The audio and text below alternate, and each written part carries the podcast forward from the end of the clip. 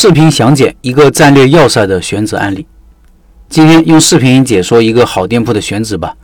那天锻炼路过一个店铺，生意挺好的，虽然不是那种排长队的那种，但是每次饭点路过都是座无虚席，从五六点一直到晚上九十点。这个店算是独门独户，和一般的餐饮店选址有些不一样，我觉得值得说一说。这个视频解说我放公众号文章里了，听音频的老板可以到开店笔记的公众号查找对应文章看这个视频。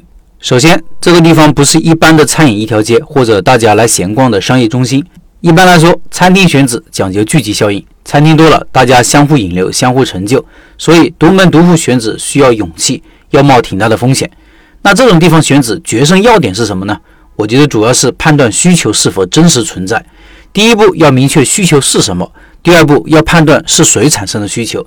比如这家店。几个同事或者好哥们吃烧烤、喝酒、吹牛、聊天的需求有没有呢？目标顾客是哪些人呢？我们来分析一下。这个位置主要有两部分人：一是社区里的居民，主要是租客、年轻人。这些人实际上是聚餐的主力群体，尤其是同一个公司、业住同一个小区的人，下班一起回家就吃上了。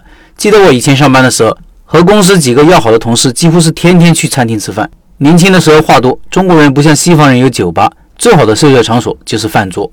二是附近有十几个酒店，住的人都是出来出差的。出差的人是很舍得吃的。我在家一般不吃啥东西，因为要控制体重。出差了就不会考虑那么多了，想着到一个新城市，总要吃点当地的美食。而且出差也累，想犒劳一下自己。同行的人越多，聚餐需求也越多。所以这个地方是有需求的，有需求就好了。接下来就是选址。以前我说过，选址的一个很重要的原则就是选择战略要塞。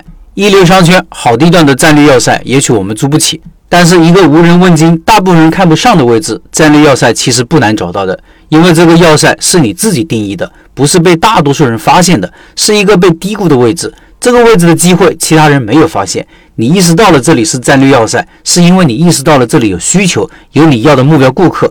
这样的位置好处多多。第一个好处就是竞争相对较小，甚至没有；二是租金一般比较便宜。因为这个战场是你开辟的，以前大家觉得这里没有机会，不属于兵家必争之地，你把这里开荒，把要害之地给占据了，成功相对就容易。后来者，除非实力非凡，否则很多东西会处于劣势，竞争就处于被动地位了。我很不喜欢有类问题，我准备开个什么什么店，我要开在社区呢，还是开在学校呢，还是开在商场呢？问这种问题的老板，说明没有理解选址的本质内涵。社区、商业街、学校、商场、写字楼。这些不同类型的商圈都是表象，我们选址要透过现象看本质。本质是啥？是顾客需求。